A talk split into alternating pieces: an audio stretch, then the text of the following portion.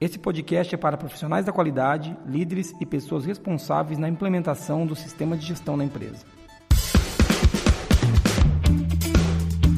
Está começando agora o QualiCast, o seu podcast sobre gestão, qualidade e excelência. Oi, eu sou o Geison Arenhard Bastiani. Oi, eu sou a Monize Carla. Eu sou a Marina Befa. Olá, Neifer França. Bem-vindo ao QualiCast.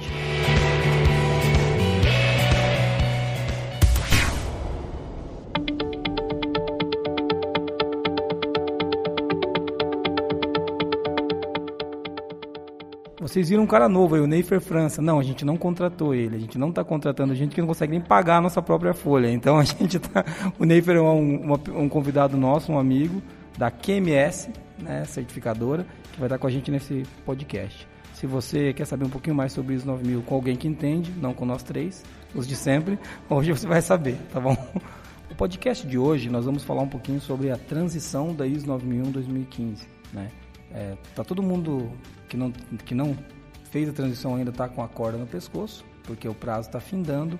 O Neifer chegou aqui falando que ano que vem vai ser uma loucura, porque tem muita empresa que ainda não, não foi para lá. E a gente vai discutir o que, que é essa transição, é, alguns pontos que nós vamos abordar aqui, que, o que, que mudou que você tem que se preocupar na transição e também um pouquinho de como está sendo o processo da transição, desde a certificação, as avaliações. E para a gente não falar disso só da nossa experiência, que é nenhuma, que é a minha, a Moniz e a Marina, a gente trabalha com qualidade, mas não fazemos transição de normas, né? Então... A nossa, inclusive, está atrasada, né, Marina? Uh, não, não fala disso. é, que na verdade nosso certificado expira no final desse ano e a gente não fez a transição ainda, né? Mas nós vamos fazer. Então, é, o Neifer está aqui. Neifer, por favor, se apresenta para a gente, cara. Fala o que, que você faz, o que, que, o que, que, o que, que as pessoas podem saber que você faz. Legal. É legal. Olá, pessoal. É, sou Neifer França, gerente de negócios da certificadora QMS. Sou também auditor líder das normas ISO 9001, 14001, 18001 e 37001. É, lá na QMS, a QMS é um organismo internacional de certificação. Nós estamos presentes em mais de 25 países em todo o mundo, atuando especificamente com certificação de sistema de gestão. E lá a gente, o nosso core business realmente é, são as certificações 9, 14 e 18, né, que são as certificações mais conhecidas hoje no Brasil e algumas certificações mais específicas. Né? Então a gente está aqui hoje para falar principalmente da transição da 9001, versão 2015. É, então uma norma que saiu aí no final de 2015, já muitas empresas se certificando na versão nova e muitas empresas já fizeram a transição, mas tem aí é, bastante coisa para ser discutida, ainda bastante dúvidas aí que a gente espera esclarecer aí nesse podcast. Bacana, cara. Obrigado, Neife, por estar aqui, por ajudar a gente a responder algumas coisas que eu acredito que é o que os caras mais pedem para nós é sobre transição. A gente tem, é, assim, o conjunto de dúvidas que chega é muito diverso, mas transição é sem dúvida a dor mais latente. Talvez não seja o maior problema, o maior problema que o, o profissional da qualidade tem, mas é a dor que ele está sentindo latente, por isso que você falou, vai expirar o prazo daqui a pouquinho e teve gente que ainda não fez a transição.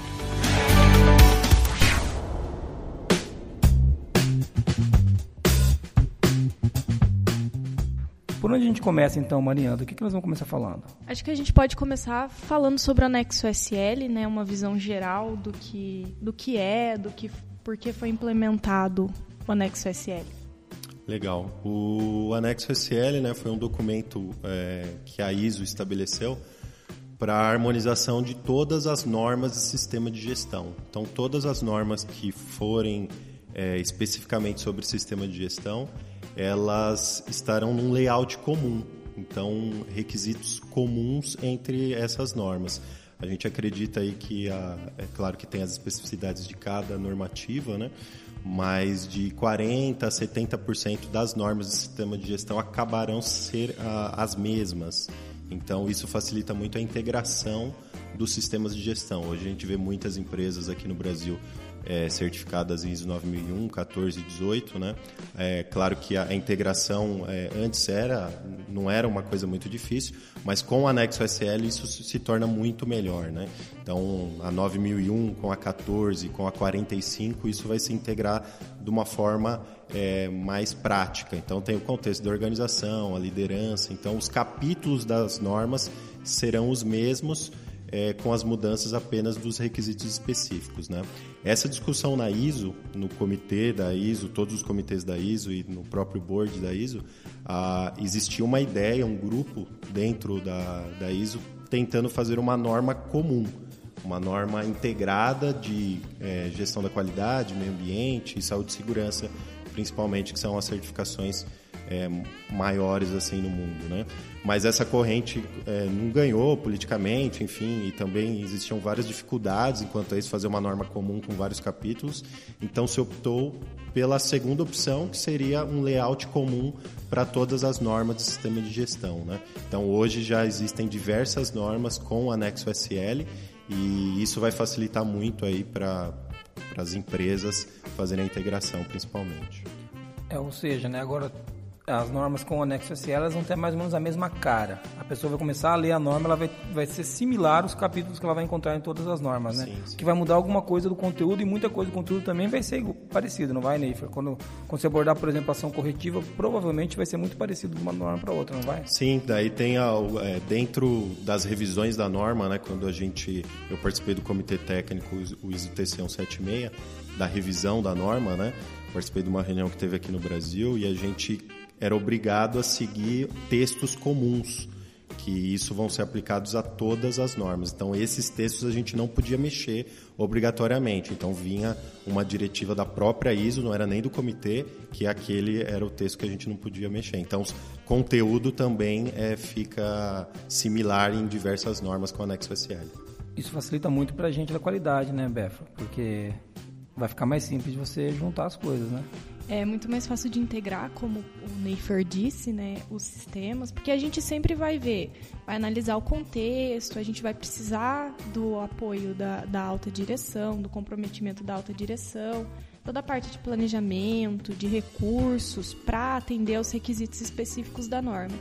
E daí na operação a gente vai ter em si os, o, o que o, a norma trata, né? O assunto da norma. Uhum. Então acho que vai ficar bem simples, assim, de, de fazer essa integração mesmo. Eu vou colocar mais simples, tá? Bem simples e é muito otimismo da sua parte. tá bom, mas acho, mas eu acho que isso é legal. Algumas dúvidas sempre apare, algumas dúvidas aparecem sobre anexo SL ainda, né, Moniz? Sim. A gente, mesmo a gente tendo artigos falando disso, não é complexo, mas as pessoas perguntam, mas o que é o anexo SL como se fosse uma coisa a mais para o cara estudar. E não é, né? É, só... é e facilita o entendimento também Sim. das normas. Sim. Então, um profissional que é especializado em ISO 9001, ele vai ter o um entendimento na 14001, na futura ISO 45001, que é a futura norma de segurança ocupacional. É, ele vai conseguir trabalhar com essas normas Claro, depois buscando também o conhecimento mais específico, mais aprofundado. Legal, legal. Só para o nosso ouvinte, para você que está ouvindo aí não sabe o que é a ISO 14000, Neifer, do que, que fala a ISO 14001?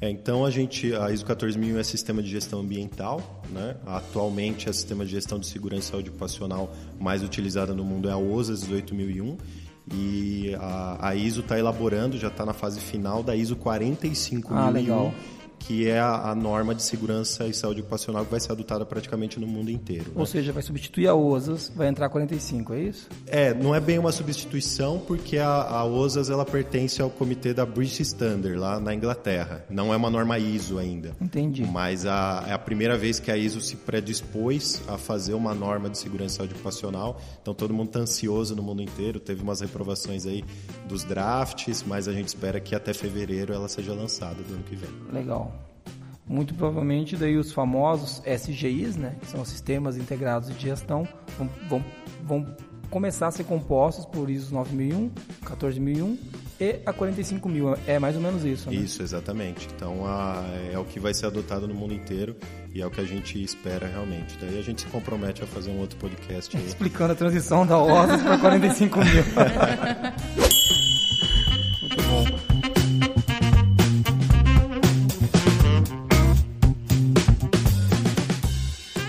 coisa que chega bastante aqui quando a gente fala de transição, né, Muniz? Você que está mais por dentro ali. Qual que é esse outro tópico aí que a galera se bate bastante? É, contexto da organização, né? É, acredito que o profissional da qualidade ele tem é, um certo é, dificuldade em saber o que, que é esse contexto da organização e ele cria até uma confusão com o manual da qualidade que era o antigo na ISO 9001-2008, era o que mais próximo que ele tinha ali de entender a empresa toda. Né? Então, no blog da qualidade, nos canais que a gente trabalha, é, eu vejo muitas dúvidas em relação, tipo, ó, tira o manual da qualidade, o planejamento estratégico é um manual do planejamento estratégico, ou seja, um manual da qualidade adaptado. É, vou usar o manual da qualidade para fazer o contexto. Então, eu vejo que tem muita confusão ainda do profissional da qualidade em relação ao contexto da organização. É, não só aí as dúvidas que vocês é, recebem, mas também a gente vê essas dúvidas durante as auditorias que nós fazemos aí de transição. O contexto da organização, nos treinamentos que eu faço sobre a ISO 9001 2015, eu falo que é um tema uh, que entrou em todas as normas através do anexo SL para as organizações pensarem fora dos seus limites, né? Avaliarem realmente os seus limites, não só dentro da organização, como era a versão 2008, né? mais voltada para dentro, mas também pensando um pouco para fora, o seu cenário propriamente dito. Né? Por isso que uma das ferramentas mais utilizadas para avaliação de contexto de organização é o SWOT, né, que é uma ferramenta já consagrada já há alguns anos de análise de cenário é, da situação da empresa. Então, claro, sempre voltado para o sistema de gestão da qualidade, é, é o que a norma determina, mas é, essa é a grande diferença. A, eu não vejo hoje muita similaridade com o antigo manual da qualidade. Claro que o antigo manual da qualidade era um talvez um contexto mais geral né, do sistema de gestão, talvez por isso que tem essa confusão do pessoal. Mas o contexto da organização é, um, é uma situação que realmente não existia na versão anterior, que entrou para as organizações começarem a trazer um pouco mais da sua estratégia para dentro da gestão da qualidade e vice-versa. Né? A gestão da qualidade para dentro da sua estratégia, focando no sistema de gestão da qualidade. Então essa eu vejo que é a principal diferença mesmo. E como a gente falou, ela tem, ela está no anexo SL e hoje e futuramente estará em todas as normas do sistema de gestão. Faz muito sentido quando a gente fala de contexto da organização, porque é, por mais idiota que pareça, né, às vezes a gente não analisa o contexto da organização para começar a implantar um sistema de gestão. Até para ficar mais claro, o que é o contexto da organização? É o que o Neifer falou, analisar o cenário né, os cenários, o cenário de fora, o cenário interno da organização, as interfaces, né, por aí, o que que, o que, que afeta a minha empresa aqui dentro, o que mais pode afetar que vem lá de fora, quais cenários eu tenho que eu posso ter mais de um, e se acontecer isso, se acontecer aquilo. Isso é uma coisa óbvia que toda organização deveria se preocupar e não tem nem a ver com o sistema de gestão, tem a ver com sobrevivência da organização. Isso, isso, isso veio compor a norma para ajudar empresas a não quebrar, Entendeu? É, é, óbvio, se você não, não, analisa o cenário, não vê o contexto em que você está inserido, até os vídeos do contexto, né, Moniz, que nós estamos soltando, é, se você não está olhando o cenário em qual você está inserido, como, como é que você, você vai se preocupar com implantar certificação? você não sabe se a empresa vai viver mais três anos, se vai vir um concorrente vai tomar todo o mercado, se vai ter uma, uma mudança na legislação que vai inviabilizar um produto ou uma estratégia sua. Então, analisar o, o, o contexto da organização é uma coisa que deve ser feita, né, Neifer? E existe um pouco essa confusão. Eu queria que você falasse um pouco do, do, distanciamento do profissional da qualidade da estratégia, porque aqui pega um pouco isso, não pega? É, isso sempre existiu, né? A Esse área, distanciamento do é, profissional da qualidade. O distanciamento sempre existiu. A área da qualidade era uma área separada da estratégia propriamente dita da, da organização. Eu acho que com a, a versão 2015 da ISO 9001, isso acaba é, melhorando esse distanciamento. Então é o que está acontecendo hoje. Né? Então, quando você vai fazer uma avaliação de questões internas e externas, que é o que o, o requisito da norma pede, é, com certeza a direção e a área de gestão da qualidade vão ter que trabalhar juntos nesse requisito para entender o seu contexto o que ela pensa das questões internas e das questões externas, né? Mas isso vai, como a, a, empresa vai determinar o contexto da organização, também cabe a cada uma delas, né?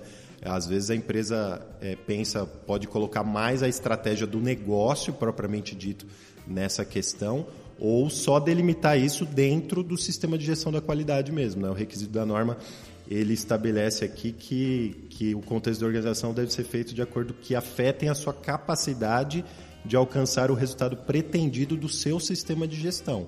Então, o é, que quer dizer isso, né? Essa frase aqui quer dizer que vai depender o que você espera de resultado do sistema de gestão da qualidade. Às vezes a organização pode trazer para esse resultado a própria estratégia da empresa mercadológica, né? É, estratégia de valores, estratégia de missão, é, ou ela delimitar um pouco mais definido para a gestão da qualidade propriamente dita. Né? Por exemplo, a evolução do sistema de gestão, conseguir, ela pode fechar isso um pouquinho mais dentro do sistema de gestão convencional que a gente conhece, ou ela pode abrir mais e falar, não, a nossa, a, a nosso contexto está analisando quanto de mercado que nós vamos conseguir avançar nos próximos anos. Isso fazer parte do contexto também, é isso que isso, você está dizendo. É. Pode ser uma e a, e a, empresa que escolhe qual que é o contexto que ela vai querer analisar. É, essa é a principal característica da 9001 2015, né? Deixa as organizações elas mais abertas a fazer o sistema, moldar o sistema de gestão da qualidade de acordo com a sua cultura. É, cada organização tem uma cultura, né? Então ela vai moldar de acordo com o que ela acha melhor, trazer isso é, mais para um nível, é, um nível mercadológico ou trazer isso mais de melhoria de processos, enfim, vai depender Não do tem certo e errado, né? Tem a escolha não, dela. Não tem, tanto é quanto que a gente está auditando, é muito difícil a gente inferir alguma coisa no desenvolvimento desse requisito, no conteúdo desse requisito, quando a gente está auditando. Né? É claro que a gente é, pode apontar alguma observação, se a gente vê um caminho para melhoria do processo, né? Mas o, o, importante em uma auditoria de, de, terceira parte, de certificação, é a organização estabelecer é, dentro uma, um método, uma avaliação, para avaliar as questões internas e externas do seu resultado pretendido, do sistema de gestão. O resultado vai caber a cada empresa. Legal, bem legal. Sim, essa análise de contexto também, acho que é, ela está muito relacionada com a mentalidade de risco, né? Então, se a gente não fazer essa análise de contexto, não tem como a gente fazer os outros requisitos da norma que fala sobre mentalidade de risco. É, faz sentido, isso tem uma relação direta, porque o contexto é também é onde estão os seus riscos, né? Você, você anda, quando você faz uma SWOT, por exemplo, você está falando de ameaças, tá, provavelmente vai estar pensando em risco. Sim, sim. É. É, o que a gente fala, a norma, ela realmente a ordem dos requisitos, ela, ela foi estabelecida dessa forma para facilitar a implementação. Então você vai estabelecer o contexto, vai verificar quais são as partes interessadas, vai alocar as responsabilidades pela, pela, liderança, que é no item 5, né?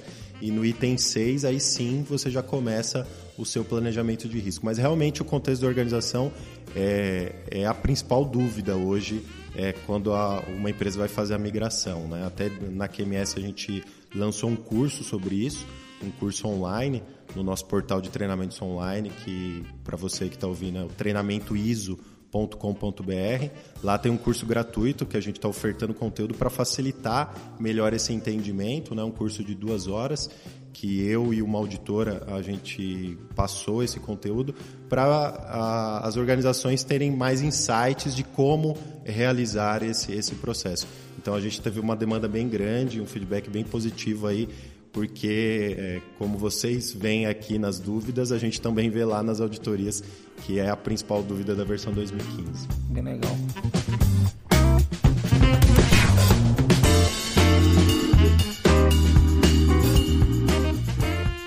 Uma coisa que a gente podia avançar agora é, tem a ver com as novas responsabilidades da liderança, né? E a famosa saída do RD, né? Tinha um monte de RD que achou que ia ganhar a conta. Não que alguns não ganharam, mas não é disso que eu tô falando. Eu tô falando que mudou, né? E tem novas responsabilidades. Tem dúvida disso, Muniz, no blog? Não tem a responsabilidade da, da liderança? Tem, tem bastante. O pessoal no começo, né, quando logo quando saiu a versão, teve muito esse desespero, né, de meu Deus, você é mandado embora. Uhum. Mas assim, é, acho que a maior, maior dificuldade do, do, do ex-RD e agora, né, o profissional da qualidade, é de como trazer a liderança para praticar essa, essas atividades aqui. É, eu vejo que tem um sentimento aí de tipo, ah, meu, meu chefe se ferrou agora, né? Ele vai ser auditado. Uhum. tem esse sentimento, mas ao mesmo tempo tem essa preocupação, como eu vou convencer o, o meu, a alta direção a estar tá aqui perto de mim, trabalhando, e, e, não tem essa clareza de qual é essa atividade. É, e, e como colocar essas novas responsabilidades que agora passaram para o gestor do processo no colo dele, né? Porque antes isso era tudo no colo do RD, né, Ney? Você sabe disso, você conversava com o RD nas auditorias, é. agora não é mais bem assim. O RD realmente era, era sofrido, né? É. A gente fez um, um evento uh, logo depois dessa reunião do comitê técnico, né, que foi a penúltima ou antepenúltima reunião do comitê técnico da ISO. A gente fez o primeiro evento do Brasil sobre versão 2015, foi em 2013, a QMS promoveu junto com uma consultoria em Ribeirão Preto, em São Paulo. É, e lá a principal preocupação na época realmente era essa do representante da direção, é, a, a, extinção dele. E daí causou alguns paradigmas que é, se permutam até hoje, né? que é a questão de é, a alta direção ela vai ser a responsável pela gestão da qualidade dentro da empresa. E não é isso. Né? Não é isso. A, o item 5 da norma ela foi estabelecida realmente para com dois objetivos, né? É, dar mais margem para própria, as próprias auditorias chegarem mais próximo e cobrarem realmente da alta direção da empresa suas responsabilidades e também diluir mais a responsabilidade do que uma figura específica que era o representante da direção. É, mas a extinção do representante da direção na norma ela está mais ligada a um dos objetivos da 9001-2015, que foi extinguir requisitos específicos. Então, como representante da direção, teve o manual da qualidade. O que é o requisito específico? A norma fala, você tem que fazer exatamente isso, que era o que tinha na versão 2008. Ah, você tem que ter um manual da qualidade. Você tem que ter uma figura denominada representante da direção. Então, esse foi um objetivo da nova versão, que é extinguir requisitos específicos. E o outro objetivo, obviamente, no item 5 é trazer a alta direção, que não é uma dificuldade só no Brasil, é no mundo inteiro. A gente troca ideias aí com, com nossas unidades no mundo inteiro, é, faz cases de auditoria nos nossos eventos internacionais e, e a gente vê isso, né? As empresas, é, a maior parte das empresas, a direção fica um pouco mais fora é, dessa questão da ISO 9001. Então, é com essa, com o item 5 da norma, com a liderança permeando os principais requisitos e você vê na figura, então você, você que está aí ouvindo a gente, você pode ah, verificar na norma que o, o layout agora, o fluxo de processo, o PDCA da norma, está lá o ponto central é a liderança. Então, é o que a gente entende agora nessa versão 2015. Né? O, o ponto central do sistema de gestão da qualidade é a liderança, automaticamente a alta direção. Legal que, que significa que o, o, foco está nas pessoas cada vez mais, né? Porque quem a liderança é a pessoa ainda, né? Vamos botar um robô um dia no nosso lugar. Mas até lá, quando, enquanto não acontece, ainda vai ser a gente.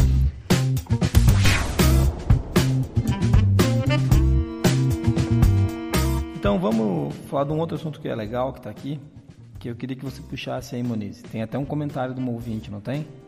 Tem. Esse assunto é bem legal. É, mentalidade de risco, né? É, eu recebi há pouco tempo atrás um e-mail de uma leitora é, do blog da qualidade e ela trouxe o seguinte cenário que ela tinha é, feito o contexto da organização dela, conforme a gente falou, envolveu a liderança, tudo bonitinho, e havia definido que ela faria gestão de riscos apenas a nível estratégico. Então, eu não sei se ela usou a SWOT e tal, mas ela fez é, nesse, nesse nível estratégico. Entretanto, conversando com um auditor amigo dela, de uma certificadora, é, ela, ele falou que deveria ter gestão de riscos em todos os processos e não só de planejamento estratégico. E ela me mandou um e-mail desesperada, né? Tipo, agora eu já comuniquei todo mundo, já envolvi a liderança nisso, é, já falei para toda a liderança que a gente não vai fazer nos processos, vamos fazer só no planejamento estratégico. Agora o que, que eu faço, né? Vou ter que chamar todo mundo e falar, gente, era mentira, né? Agora vamos ter que fazer dos processos. E daí ela pediu a nossa visão sobre isso. É, eu, eu respondi ela, mas eu queria ouvir a resposta da Neifer agora. Legal. É, lá no. A norma uh, teve também uma peculiaridade muito interessante, né? Até para você que está ouvindo. É, aprofundar seu estudo na versão 2015 da 9001 tem os anexos, né? Os anexos têm muito conteúdo, então foi feito com bastante cuidado aí pelos é, diversos profissionais no comitê técnico e tem o, o, anexo lá sobre o item 6 da norma, né, planejamento e, e, principalmente a mentalidade de risco. Né? A, a, avaliação de risco, propriamente dita, ela já estava presente na versão 2008, é, mas de uma forma um pouquinho mais escondida lá, né? Na ação preventiva, na própria ação corretiva, que você vai avaliar, analisar uma causa para estabelecer um plano de ação.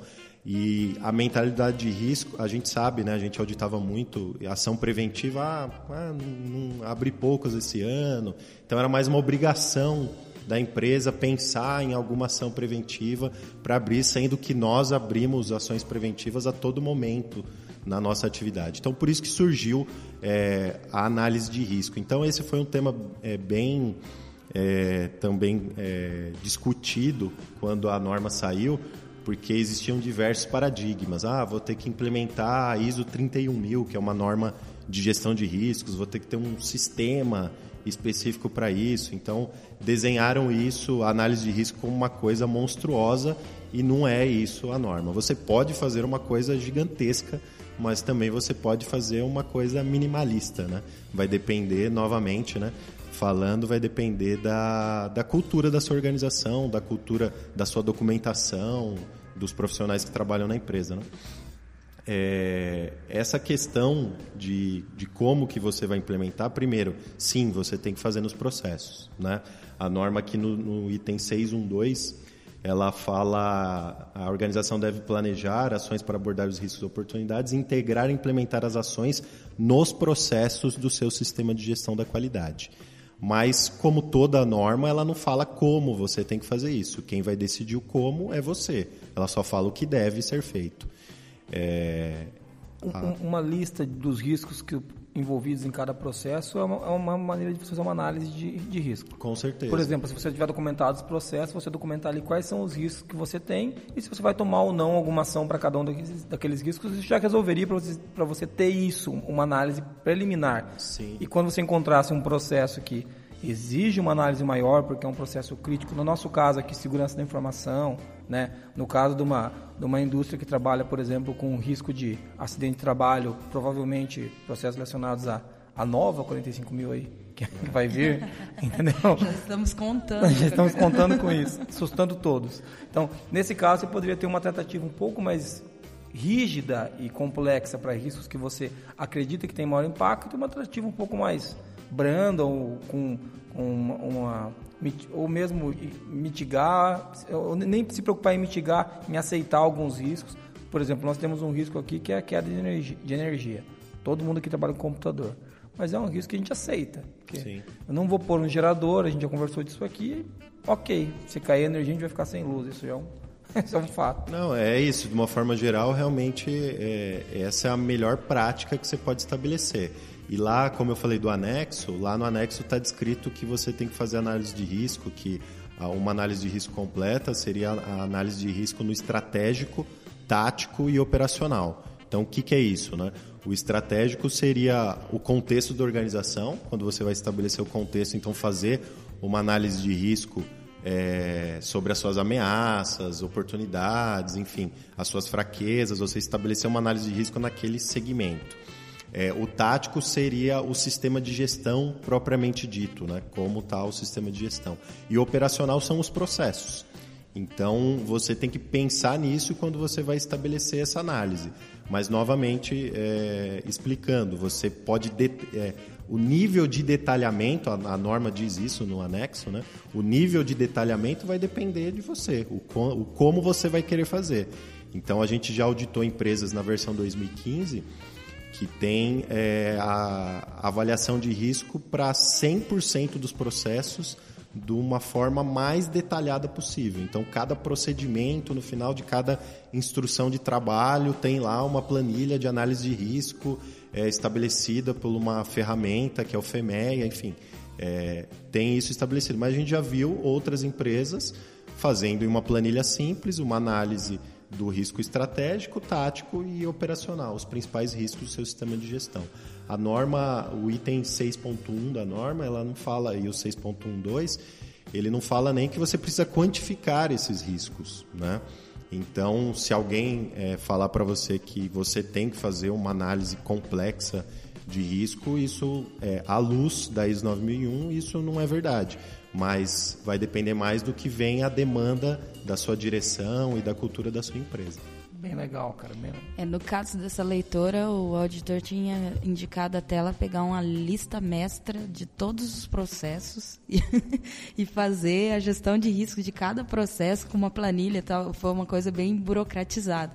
E como assim, eu vejo que muitos profissionais da qualidade eles são muito preocupados em ter uma planilha, em ter, até pela cultura de ter que provar tudo que se faz, né? É. É, a, a pessoa fica desesperada. Mas no caso dessa leitora mesmo, se ela é, tivesse estabelecido, por exemplo, que nos processos ela iria fazer gradativamente, começando pela mentalidade, estaria ok? Sim, sim. O importante é ela, de alguma forma, estabelecer no seu procedimento, né? É, um plano, é, como ela vai fazer a análise de risco também de processos. Uhum. Ela foi perfeita nesse caso, fez análise de risco estratégica é, acho que isso é muito importante. E daí tem a análise de risco de processo. Você tem que estabelecer uma forma de como você vai fazer. A gente já viu uma infinidade de metodologias, né? Tem metodologias já é, destinadas para isso, como eu falei, o FEMEA, que é utilizado em automobilísticas, tem o RASOP, que é uma outra é. metodologia utilizada. E cada metodologia no seu, no seu lugar também, né? Que tem gente que usa a FEMEA para tudo, e não, não é assim, né? Sim, é... é tem que tomar muito cuidado em relação a isso. Cuidado para implementar. É, eu bato bastante nessa tecla de cultura da empresa. Então você tem que entender a sua cultura. Cuidado para implementar alguma coisa que foge da cultura da sua empresa. Então, senão você vai traumatizar aí as pessoas no sistema de é, gestão. Nisso o profissional né? da qualidade é bom, né? É traumatizar, bom, né? né? Ele cria traumas, né? Não, brincadeira, não cria não. Não, não desliga o podcast. E só, lem e só, lembrando que esse auditor que falou tudo isso não é da QMS, não. Legal.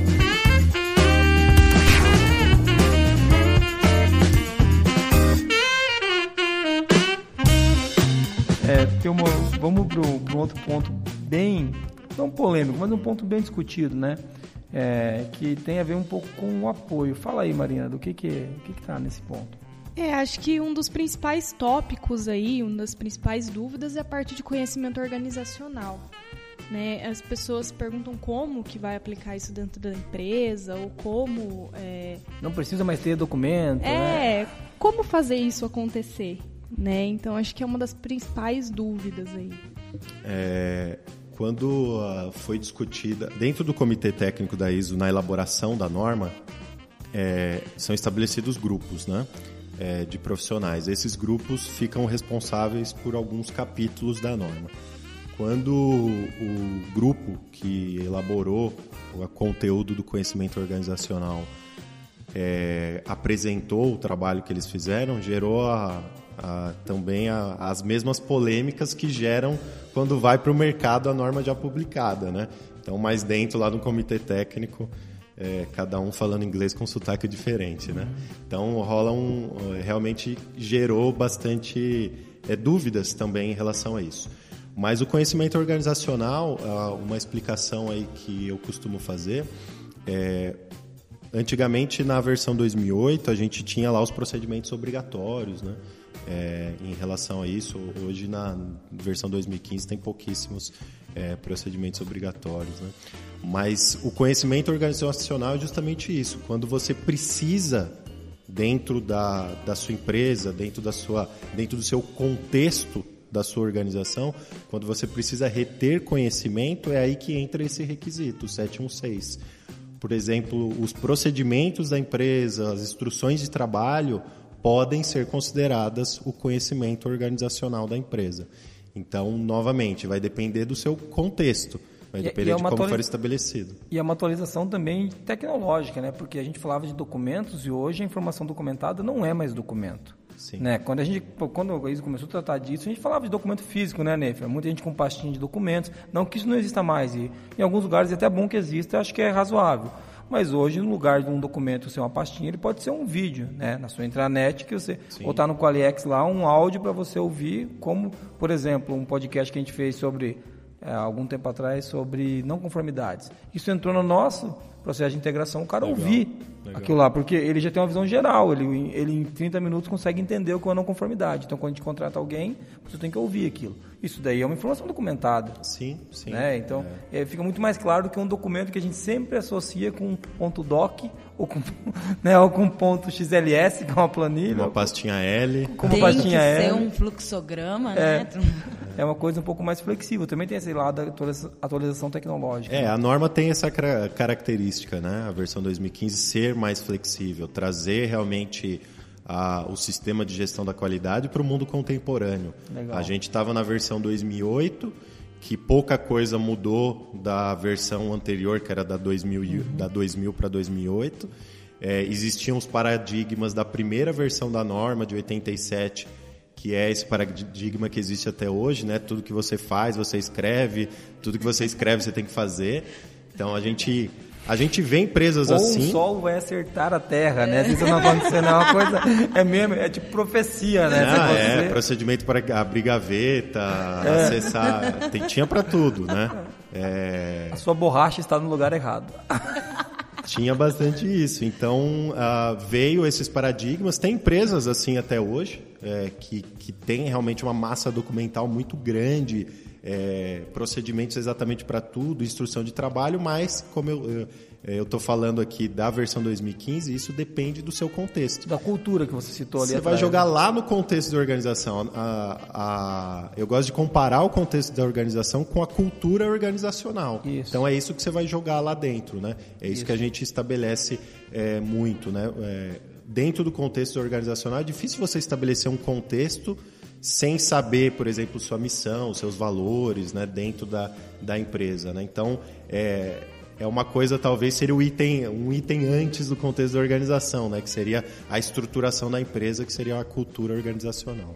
Então, é, resumindo, Neifer, é, a parte do conhecimento organizacional é, para a empresa decidir o que ela precisa ter ali é, documentado. documentado. ou não, e depois ela vai para a parte de, da própria informação documentada, que aí tem todos os controles em cima disso. Sim. Seria isso, então? Sim, tem uma frase que, que resume isso, que seria que esse conhecimento deve ser mantido e estar disponível na extensão necessária. Essa é uma frase que não sou eu que estou inventando, ela está lá no requisito 716 a extensão necessária é de acordo com a sua empresa. É a gente que define. Você né? que vai definir. Então, o conhecimento organizacional pode ser através de cursos, pode ser através de competências, pode ser através dos procedimentos, da instrução de trabalho. E lembrando aqui que também esse requisito você não precisa de nenhuma informação documentada falando qual é o seu conhecimento organizacional. Isso nós auditores nós avaliamos essa extensão de acordo lá com o contexto, né? Então, isso, quando e, a gente está auditando, né? Com a operação, né? Conforme as coisas funcionam dentro da empresa, né? É, e isso se remete a uma, uma outra situação que eu queria colocar, que é realmente a capacitação nossa como auditor, né? Então, isso foi um grande desafio é, quando a gente viu é, como ia se tornar a versão 2015. Então, nossos auditores começaram a ser capacitados lá em 2013 então começaram a receber conteúdo direto do comitê, que a gente tem um membro fixo da QMS, né, que é, que é o Richard da QMS United Kingdom, ele, ele representa a QMS dentro do comitê técnico uh, ISO TC 176. Então ele provia conteúdo para todas as unidades da QMS, a gente repassava isso para os auditores. A gente em dois, no final de 2013 a gente criou um grupo técnico é, aqui na QMS Brasil com uh, vários auditores e isso foi gerando vários conteúdos. Por quê? A gente tem que estar preparado ainda hoje para auditar uma empresa sem documento.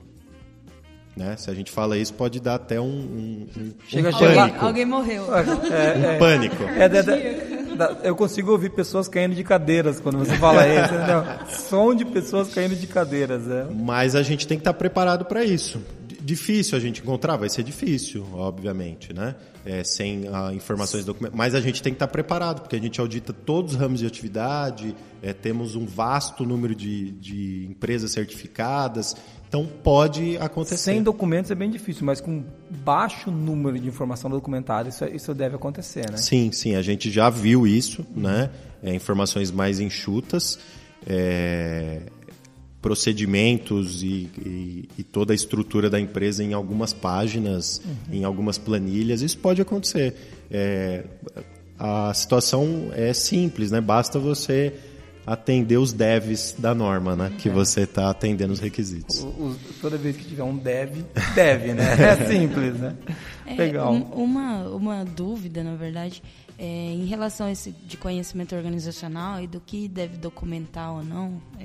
Tem muita dúvida sobre isso no, no blog, mas isso é uma coisa que mais ou menos que flui, não? Porque, assim, eu estou na operação do trabalho, né? Existem coisas que, se estiverem documentadas, ficam mais fáceis para eu operar o meu trabalho, Sim. né?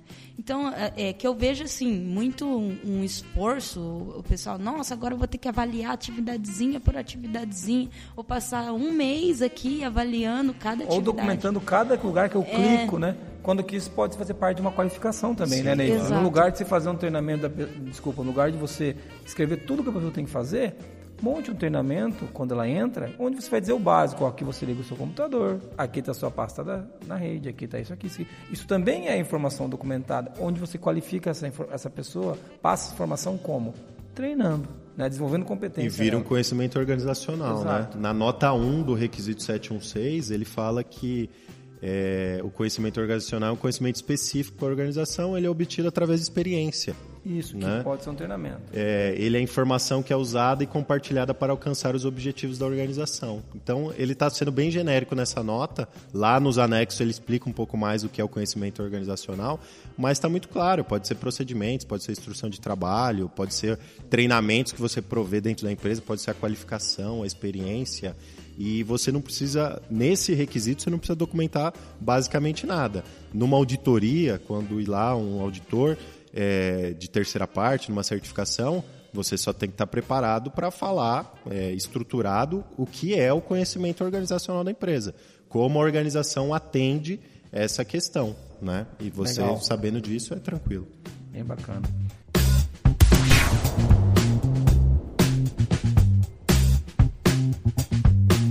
Vamos falar então um pouquinho da operação. Do que nós vamos falar aí, Marina? Aqui é sobre provedores externos, né? Os antigos fornecedores. Sim. É, o, o que mais mudou é a, no, é a própria nomenclatura, né? De resto... É, a forma que, que você vai avaliar, a forma que você vai estabelecer para... É, ter uma metodologia, né? de qualificação, avaliação dos provedores externos, ela pode ser exatamente a mesma da versão 2008, né? Sempre pensando, obviamente, no impacto um pouco mais macro, que é o que a 9001 2015 traz para a gente, pensando, como a gente comentou no contexto, pensando talvez um pouco mais fora da, da cerquinha da empresa, né? fora dos limites da organização, é, sempre tendo esse pensamento em todos os requisitos da norma. Então, como que é, antes eu pensava um pouco mais dentro, mas agora qual o impacto que esse provedor externo pode trazer para mim fora dos limites da empresa, né? Também. É, mas o objetivo realmente é, é, o mesmo da avaliação de fornecedores da versão anterior da norma. Né? Legal, bem bacana. É, esse, esse, esse item da operação do provedores externos é um que a gente vê que mudou mesmo nomenclatura, né? Assim, porque é necessário você continuar avaliando seus fornecedores porque eles fazem parte da qualidade da entrega do seu trabalho. É uma coisa que muita, muitas vezes os nossos clientes não compreendem, ou até ouvintes do Qualicast ou pessoas do blog, que o fornecedor compõe a sua entrega. Né? Dependendo da qualidade do que você recebe, isso vai influenciar diretamente a qualidade do que você entrega. É por isso que essa avaliação do fornecedor é uma coisa crítica para o processo. É, eu acho que o que muda mais nesse requisito aqui, quando a gente fala de 9001-2015, é uma avaliação de risco. Né? Sim. Como a gente falou da avaliação de a risco. A mentalidade de... de... risco também está aqui, né? Está aí a norma, ela, ela pede isso, né? Então, a, ela determina uma abordagem de risco em relação a isso. Qual que é o risco de seu fornecedor ou dos seus fornecedores é, que pode causar o um impacto aí nos resultados do seu sistema de gestão da qualidade. Então é pensar nos novos requisitos, os principais requisitos da norma, como a gente falou, contexto de organização e mentalidade de risco, pensar como que isso pode se moldar a esse requisito de provedores externos. Uma coisa do, do, desse item de operação também que eu vi de, na ISO 9001-2015 é que agora ele está bem mais claro no, na 2008 era bem difícil de entender esse requisito, que bom, eu pelo Eles menos fazem achava. de propósito isso, é. eu tenho certeza, que eles sempre colocam uma pegadinha é. na norma. Vamos ver o que, que vai dar isso aqui, larga. Pois é, e daí eu vejo dúvidas, mas dúvidas que já teriam que ser feitas na ISO 2001, é, 9001, 2015, mas que agora as pessoas entendem, sabe, que elas têm que fazer. É, a, a mudança principal aí, que quando a gente auditava a versão 2008, a gente é, eu ouvi em centenas de auditorias que eu fiz. É, essa norma foi feita para chão de fábrica, né? Essa norma foi feita para empresa de fabricação de produto, quando a gente auditava empresas de serviço, né? Então, no item operação, acho que é o grande advento que traz a versão 2015 é tirar das sombras lá o pessoal de serviços, porque eles eles liam a norma e não se viam na norma, porque falava produto, produto, produto, fabricação do produto. E esse é o principal advento, né? Agora você lê produtos e serviços, você lê fabricação e, e, e prestação de serviço. É, a, a, linguagem está mais moderna. Eu acho que isso foi uma evolução. Ela vem evoluindo, né? Isso, é, não na velocidade que muitos queriam, ou na direção que alguns defendem, mas ela vem evoluindo. Isso é inegável algumas coisas que, é, que, que, a gente discutiu aqui, eu acho que são provas disso. A, a própria envolvimento maior da direção, a mentalidade de risco que você tem que avaliar, o contexto da organização, são coisas que a gente tem que discutir e que agora estão aí um pouco mais claras, eu acho legal. É, e a gente tem que pensar também na dificuldade de elaborar uma norma dessa, né? O, é uma impacto, norma, né? É uma norma genérica, aplicável a todos os ramos de atividade, e, e, já adotada aí em centenas de países no mundo inteiro. Eu não daria conta, velho. eu não quero é por isso que a gente, negócio. A gente não dá conta nem de falar dela, é, tem que trazer então... o Neifer aqui. Você acha que fazer a norma? Então é, é realmente uma dificuldade muito grande, né? Então a gente comentou da 45001, né? É, de segurança saúde ocupacional que vai ser lançado o ano que vem. É, foi reprovado o draft da norma, foi uma das primeiras normas que foi reprovada o draft. Por quê? Porque também é uma dificuldade de você falar de segurança do trabalho é... De maneira genérica para qualquer trabalho, imagina. E principalmente para todos os países, envolve muito legislação, né? Então foi reprovado por alguns países, aprovados por outros. Então quando a gente vê, vem para a ISO 9001, a mesma coisa, né? É, então ela pode ser aplicada a um restaurante, quando pode ser aplicado a uma indústria química, enfim, ela é genérica. Né? Legal.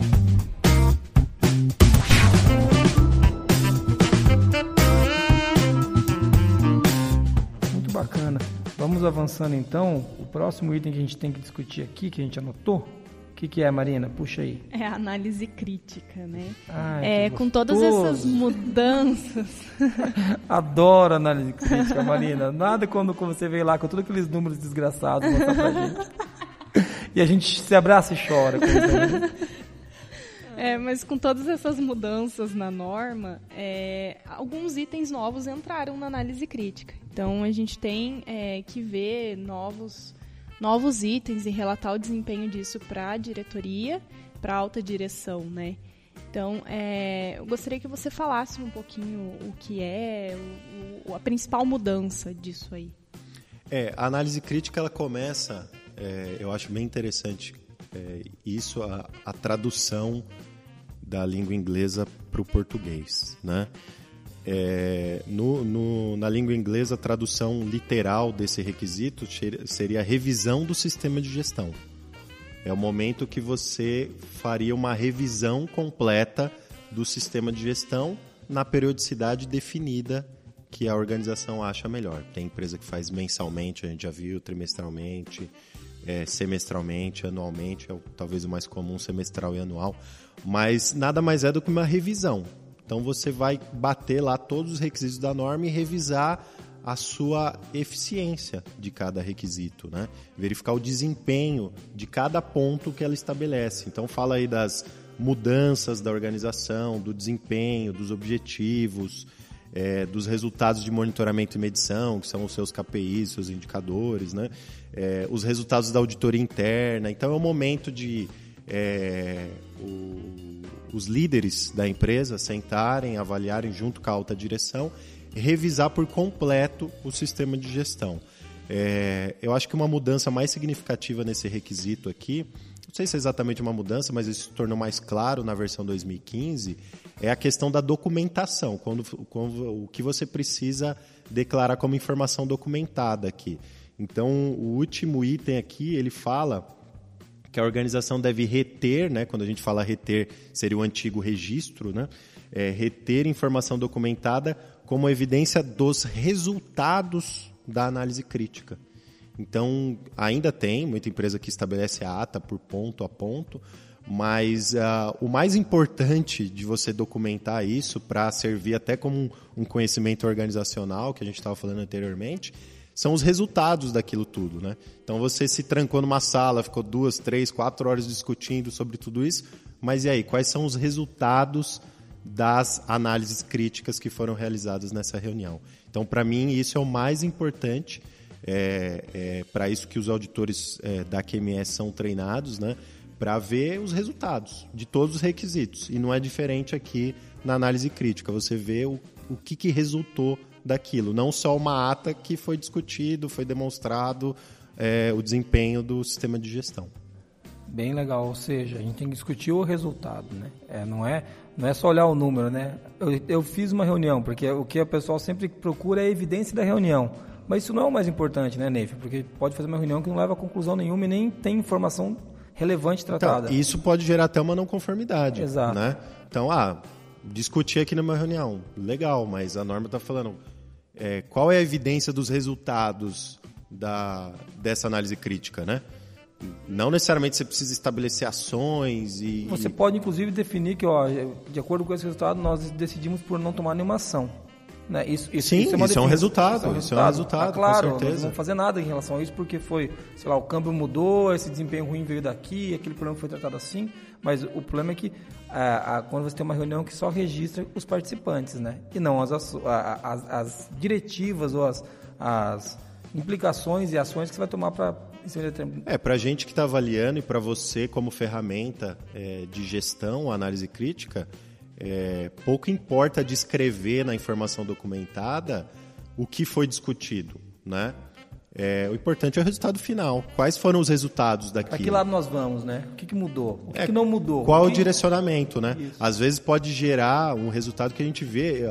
É, eu estou muito esperançoso dessa versão 2015. A gente vê o pessoal usando de uma forma bem legal, isso como uma ferramenta de gestão mesmo, a ISO 9001 2015, que é o resultado é uma mudança de contexto. É uma mudança de análise de risco.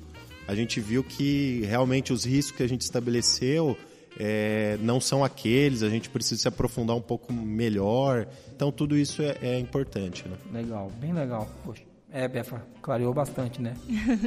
Agora Agora Vamos vai. Ver, né? Ah, brincadeira, a gente é, já faz isso. Vocês não podem gente... só se abraçar e chorar, viu? É, a gente tem que Outra... chorar e documentar. Choramos. Tira uma foto de vocês. Houveram lágrimas. Bem legal, Ney. Foi bem legal. Brincadeiras da parte. Pessoal, a gente não faz isso não, tá? A gente não chora sempre. Às vezes as coisas estão boas também. Pô.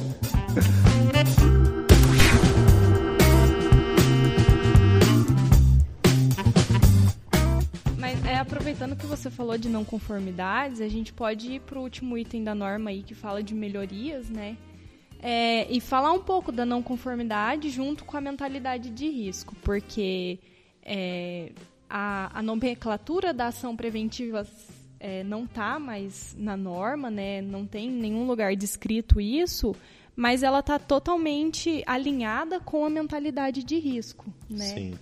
É, então a ação preventiva, ela era a mentalidade de risco na versão 2008, ela era análise de risco na versão 2008.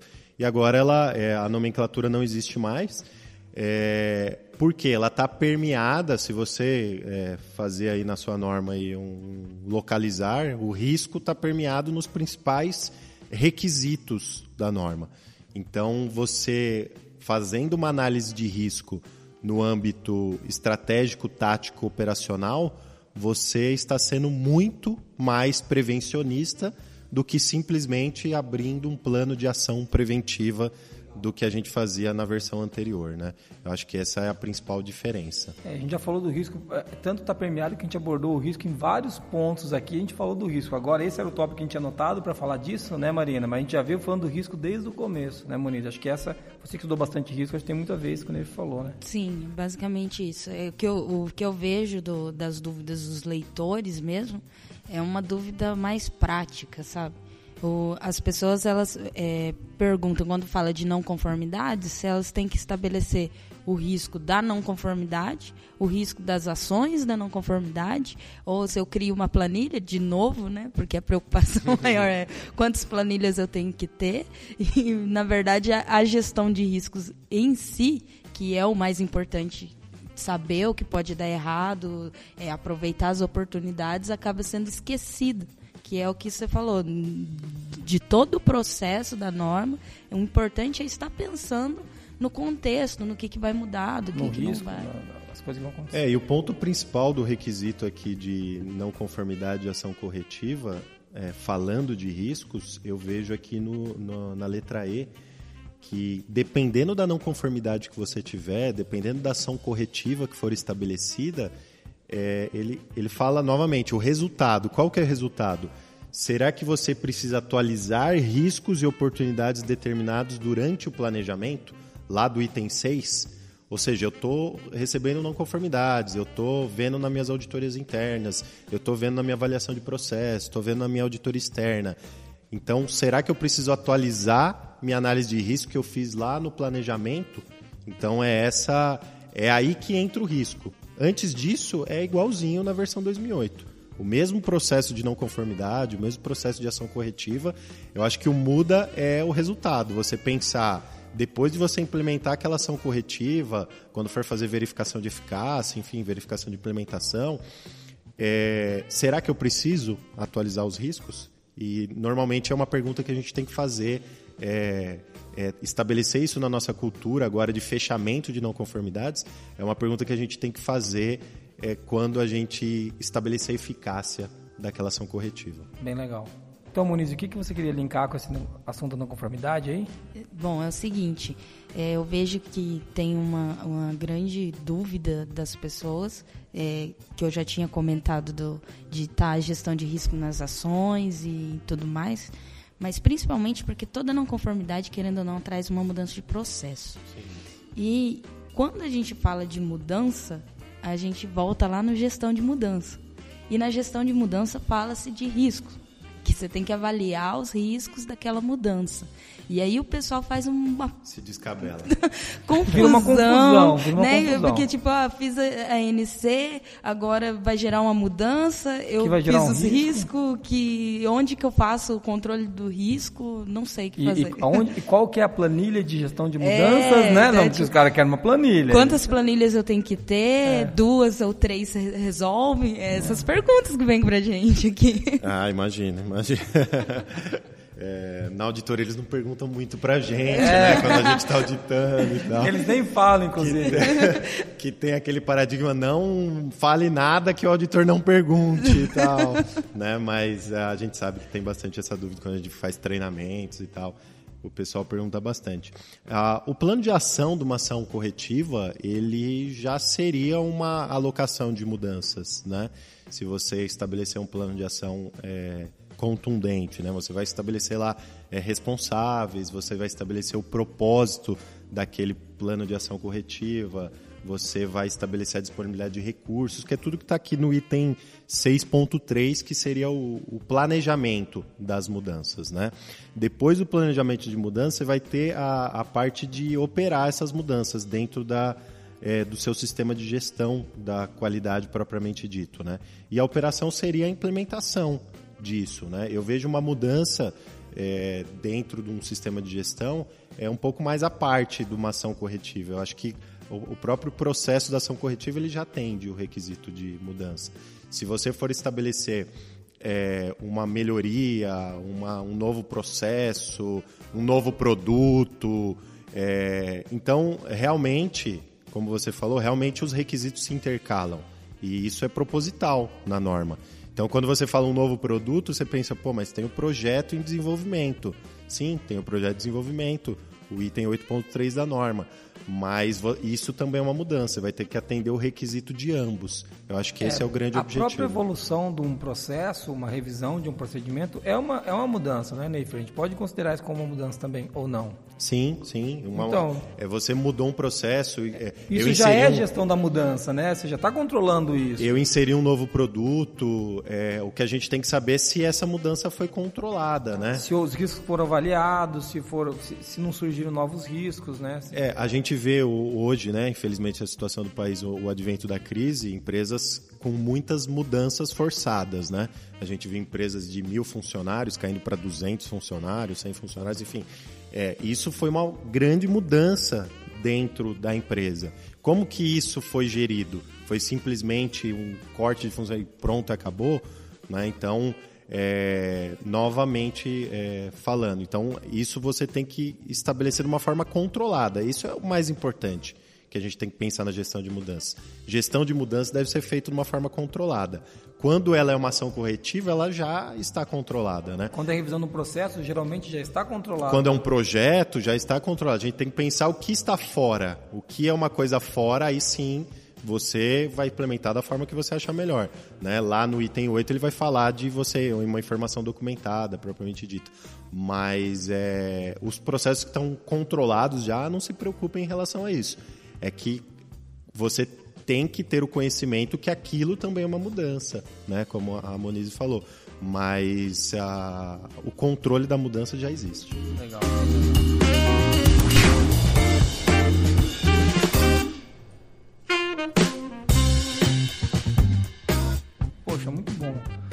Neifer, a gente está caminhando para o encerramento do podcast. Se você está ouvindo a gente até agora aqui, né, ouvindo eu, a Moniz e a Befa, e o Neifer é porque você está interessado nessa assunto da transição. Então fala para a gente, Neifer, você que tem experiência com isso, como que está sendo o processo de transição? Isso está sendo tranquilo, tipo suave? Não tem bem du... de boas, bem né? de boas. Como é que está? é, é, pessoal, a norma foi lançada aí a nova revisão no final de 2015, setembro de 2015, né? É, então, daí os organismos de certificação eles já estabeleceram prazos né, para migração e prazos para novas certificações. É, é, uma, é uma preocupação do mercado. Né? Nós, como bons brasileiros, né, nós realmente deixamos tudo para a última hora. E é o que a gente está vendo. Cultura, né? Cultura. cultura da empresa. É o contexto organizacional brasileiro, né? É, mas é, realmente existe isso. Então, até para o pessoal se adaptar, para já ver estudos de caso, a gente vê até que é uma coisa proposital, obviamente, para para ver como que o mercado vai se adaptar a alguns novos requisitos. Isso a gente sabe que é, isso é adaptável, né? acaba virando uma sequência. Mas é, é uma preocupação é, latente. Né? Então, por isso que a gente começou esse planejamento em 2013, gerando conteúdo para clientes QMS é, sobre a ISO 9001-2015, para não impactar principalmente na, per, na perda da certificação. Então, não tem como, pessoal, se até setembro não for feita a migração, setembro de 2018, não for feita a migração na versão 2015, o seu certificado não é mais válido. É... Não importa se você renovou esse ano com a 2008, não, não interessa. Não, não, interessa, então, porque a versão 2008 ela, ela para de valer, né? Então, cada organismo estabeleceu alguns requisitos específicos, né? No caso da QMS, é, para certificações novas na versão 2008, a gente vai fazer só até março do ano que vem. Por incrível que pareça, ainda estão tendo certificações novas na versão 2008, uma certificação inicial na versão 2008. É, mas o, o, recado que eu deixo é, é, realmente façam o mais rápido possível, façam dentro do ciclo da sua certificação Então, tem muitas auditorias agora. A gente sabe que a maior demanda de auditorias é segundo semestre. Então, tem as auditorias agora do segundo semestre entrando. Então, é, segundo semestre de 2017 seria um bom momento para você realizar a transição da norma. Daí, seu certificado é renovado, no caso da QMS, né? A QMS estabeleceu por isso. Então, toda transição é uma recertificação. Então, seu certificado é renovado por mais três anos. Você acaba ganhando até questão de custo-benefício, né? Você vai ter um prazo maior de auditorias de manutenção, o seu ciclo vai continuar o mesmo, enfim. É, se capacitam, se você está, se você está assistindo aí, ouvindo esse podcast, você está buscando capacitação, você já deve ter é, lido bastante sobre isso, feito algum treinamento, como eu falei no nosso portal lá de treinamentos, é, existe é, treinamento gratuito sobre isso. Então, a, todas as empresas estão promovendo aí conteúdo. Conteúdo é que não falta, né? Se você colocar ISO 91 2015 lá no Google, primeiro vai aparecer aí o blog da qualidade, no primeiro, segundo, terceiro. Depois é, tem diversos conteúdos, né? Peguem conteúdos aí com é, aprofundados, né? No, no, site da QMS também tem um e-book com bem é, legal esse e-book que foi feito com um conteúdo bem interessante também que dá um guia para você em relação à transição. Não tenham medo da transição porque ela veio para para mudar para melhor. E esse é o recado que a gente deixa. Né? É, então, setembro de 2018 é o prazo final. É, e para certificações iniciais, a sua empresa que não é certificada ainda, é, já façam na versão 2015, que é a coisa natural. Né? Bem legal. A gente tem clientes do Qualiex já que fizeram a transição. Nós aqui não fizemos ainda porque o nosso ciclo agora que encerra, né, Marina? É, vai encerrar em outubro o nosso em outubro, certificado, é, né? Muito provavelmente a gente vai fazer, com certeza, né, já para um, 2015. E, mas a transição é bem menos traumática do que ela parece. Eu acho que ela muito mais assusta do que acerta, né? Não é muito é o famoso cão que ladra, mas não morde tanto assim. Sim, sim. É óbvio que você vai ter que se preparar, né? Não pense que é o samba do Crow doido, que você vai chegar lá, vai dar tudo certo, vai dar um abraço no auditor e vai ser a nova versão. Mas a gente está aqui para isso, né? Para ajudar. Acho que esse podcast ajudou a clarear muita coisa. É, eu acho que a gente podia agora ir para a revisão de tudo que a gente conversou, né? Só para fazer um, um, um checklist do que nós passamos por aqui.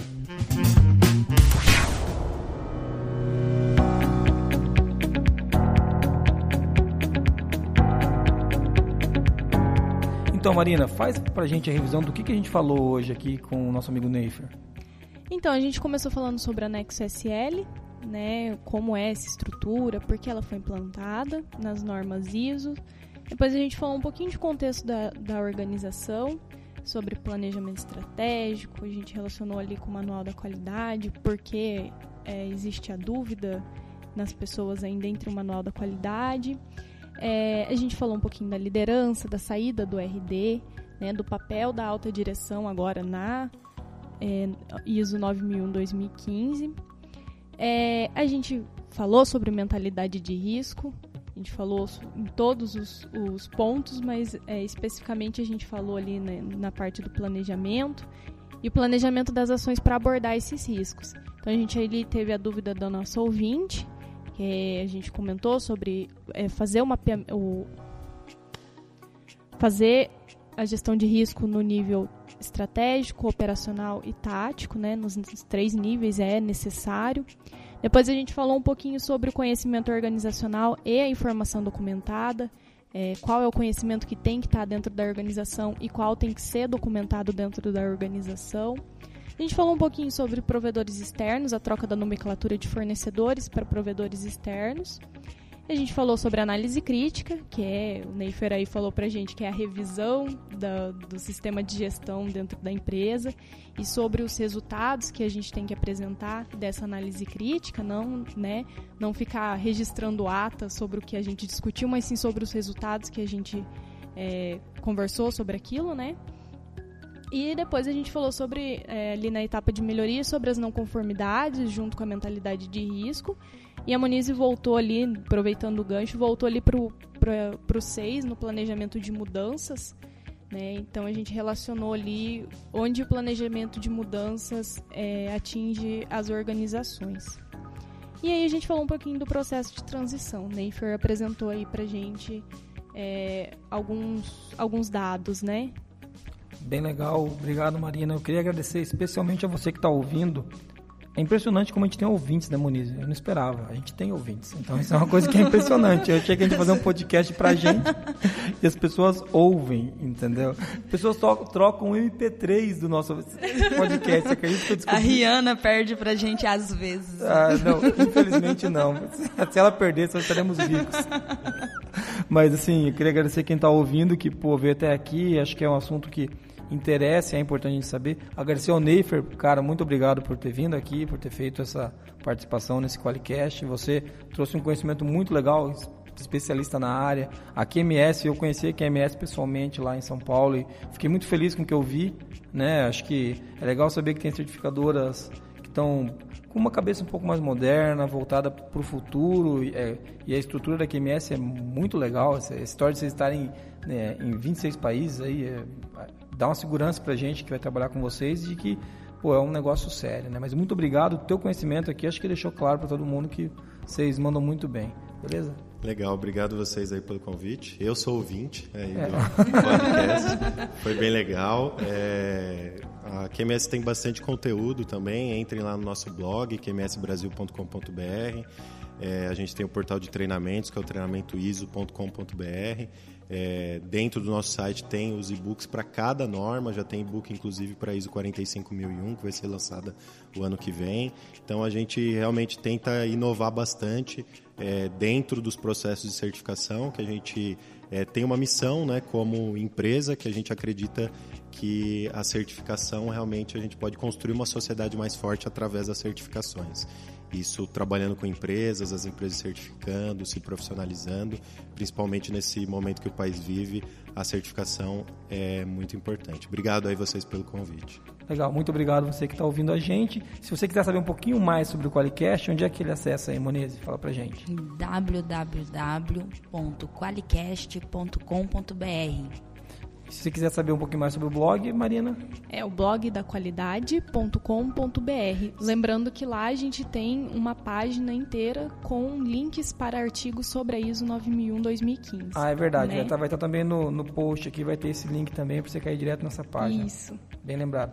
E se você quiser escrever para a gente, é, contato arroba qualicast.com.br. Foi muito legal ter você com a gente. Um abraço e até mais, hein?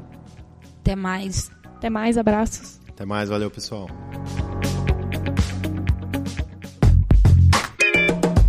Você ouviu o Qualicast, uma iniciativa do grupo ForLogic, patrocinado pelo Qualiex, o software para quem quer implantar um sistema inteligente de gestão da qualidade. Para mais informações, acesse qualiex.com.br.